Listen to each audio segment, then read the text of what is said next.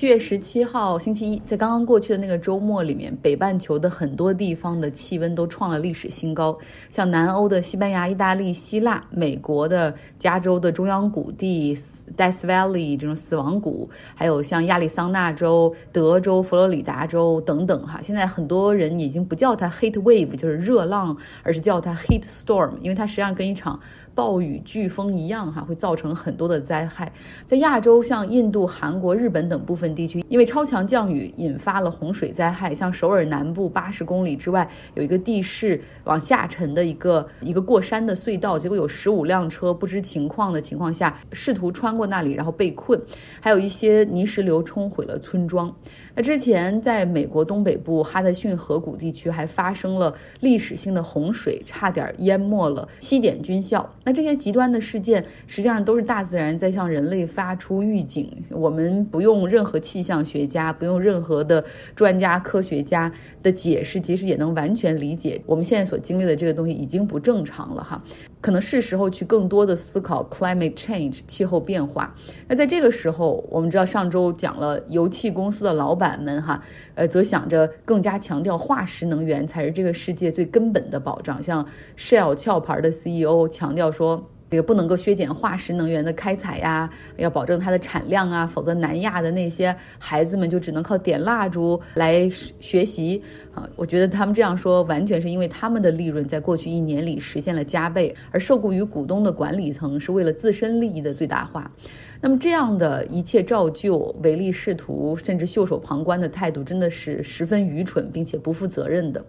我们都知道哈，现在全世界很多的国家，然后很多的企业都希望能够达成这个。巴黎气候协定所同意的那个，在本世纪结束之前，也就是二一零零年之前，将气温升高的幅度控制在两摄氏度之内。然后，如果要想达到这个控制到两摄氏度之内的目标，都需要到二零二三年的时候，你至少要降低百分之四十三的温室气体排放。那从目前能够 track 到的数据来看的话，这个目标基本上是没有希望可以达到的哈。所以警醒吧，我们。好莱坞最大的演员工会旗下有十五万的演员，哈，从上周四开始了大罢工。那他们和代表制片方、电视台还有流媒体的那个 The Alliance of Motion Picture and Television Producers 这个组织的谈判中破裂了哈。那演员工会方面有两大诉求，第一个诉求就是增加收入，就是 residual pay 分成的比例。比如说过去的电视台那种美剧哈，一季可能是二十二集、二十四集或者是十二集，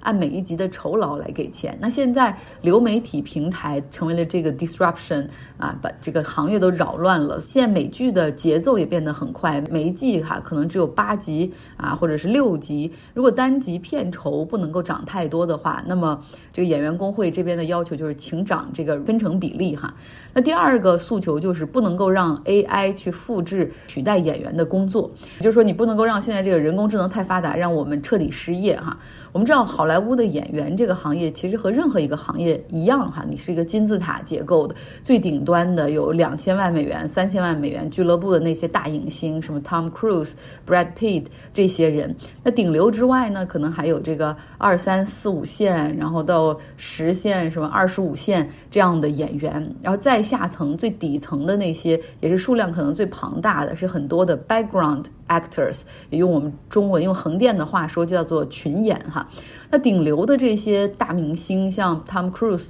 这这些人，他们不用特别担心会被人工智能取代，因为他们所参演的每一部电影、接的每一个合约，甚至配音呢，都是单独的合同，他们的经纪人团队会为他们争取最好的权益啊。那片酬或者是这种分成比例，也是按照票房哈水涨船高。那二三四五线到二十四线，我是随便编的哈。其实这样的演员的，他们其实是很依赖这个分成比例来保证自己的收入稳定性的。呃，那你这个电影的这个分成很好理解，那电视剧的分成的这个比例，就是说，比如说《老友记》哈，华纳兄弟持有它然后在他的这个电台上播。版权是他的哈，所以没问题，他一直播。但是当王菲买它了，然后在那儿，比如说播上三年，那么这一部分额外赚取的钱的分成，也需要给这些原有的片子里的这些演员来进行分成，对吧？然后你或者是卖给那个飞机航空公司上面，让他们允许播一季，这个你也是需要给这个分成的。那么这个就是刚才所说的哈，residual fee。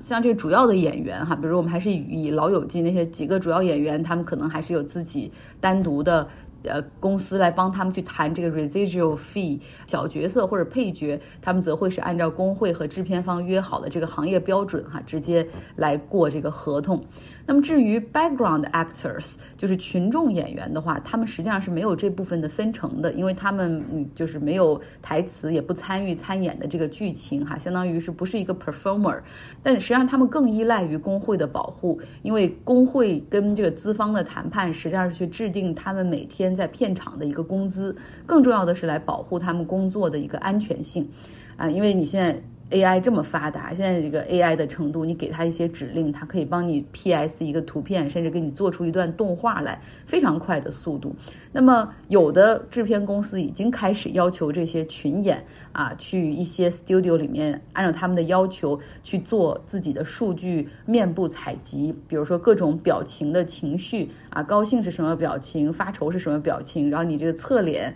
啊，斜四十五度，什么正面这些进行一个数据采集。片方说了啊，我可以给你钱，这个片酬就按照采集一天的这个呃这个薪酬来支付。但是采集完了这些数据，这些片方会怎么用这个数据？对吧？你今天是只用了我一天采集我面部的数据，然后之后你可以不用雇我，但是我的脸就会出现在你这个电影的背景中。大家想一下，这个像《指环王》《权力的游戏》那些很大场面的作战场面的戏，看起来之所以宏大逼真，正是因为这些背景演员的贡献。但是为了可以节省成本或者方便后期制作，那未来都用 AI 合成以及他们对于他们面部识别的这种修改来。合成这样的一个背景的话，那会造成多少人的失业哈？呃，那本来演艺行业就是一个因为爱去发电，然后本来就是因为这种追求，使得这些人进入这个行业之后不得不承受职业生涯的诸多不确定性。但是现在他们的这种生存的空间，他们的收入的情况可能会受到 AI 的进一步的挤压。那当然，这个背后实际上谁在用这些 AI，对吧？AI 本身没有错，但谁在用这些 AI，实际上是在 exploration，在在压榨和利用这些演员。那这些是 big corporations 那些大的片方制片方。那所以说，当演员工会发起号召进行罢工的时候，马上一呼百应哈，赶快所有人都响应，哪怕是在大洋彼岸。那不仅仅是。电影拍摄、影视剧的拍摄全部停，然后甚至演员也不会参加电影的宣传和发行，包括过一段时间可能会有这种艾米奖提名之后，往年都会有这些演员会代表美剧到处去做节目，去拉做一波新的宣发哈，那这个也都不会有。像上周四的晚上，这个大导演诺兰的新电影《奥本海默》，他是在英国伦敦首映，然后这个演员们哈都走了红毯，但是在工会公布开始罢工之后，像 Amy Blunt、Cillian Murphy 还有 Matt Damon，他们全部都从电影院里面都撤走哈，去支持罢工。然后导演诺兰就开玩笑说啊，这演员们都回家了，赶着去做他们那个 picket sign。啊，我我们以前讲过，抗议的时候，大家不是都要举着牌子嘛？然后有那么一个 line 叫 picket line，就大家你不是漫无目的的，如果你是从 A 点走到 B 点，你还要跟政府去打报告，但是他们通常就会选择一些固定的地方，比如说在网飞的门前、迪士尼的总部门前、华纳兄弟门前、纽约时报广场的那个大电视台的什么 CBS 门前 picket line，然后进行抗议哈。然后也有很多知名的演员是走到了最前线上。那制片方这边怎么看呢？他他们认为说这些演员工会啊是在威胁这个行业，非常的不负责任，简直提出的那些要求就是 greedy to death，啊，让人发指的贪婪。说影视行业啊，现在大家都处于一个很难的地步啊，我们也每天要应对这种不同的冲击和变化，这就是一个，这就是时代所导致的哈。像这迪士尼的老板 Bob Iger 就说了，说像流媒体平台呀、AI 呀、特效制作，我们也都在适应这些新的东西。像我们片方也损失很多钱，我们有的时候也不得不裁员，我们也在探索新的方向哈。但是大家都知道，探索归探索新的方向，但是从不妨碍这些管理层自己保证自己每年几百万、上千万的年薪。那有些朋友可能会觉得说，哎，好吧，你这个演员罢工，好，编剧罢工两个月了，就意味着我可能没有更多的美剧、电影看，节目无法更新，呃，仅此而已。So what？还有什么值得我们个人去关注和感知的地方吗？我要告诉你，Sure it does，就是有很多哈。首先，实际上 AI，呃，人工智能已经让一些群演的岗位减少或者消失了。然后你可能会说，你怎么还在想着说群演呢？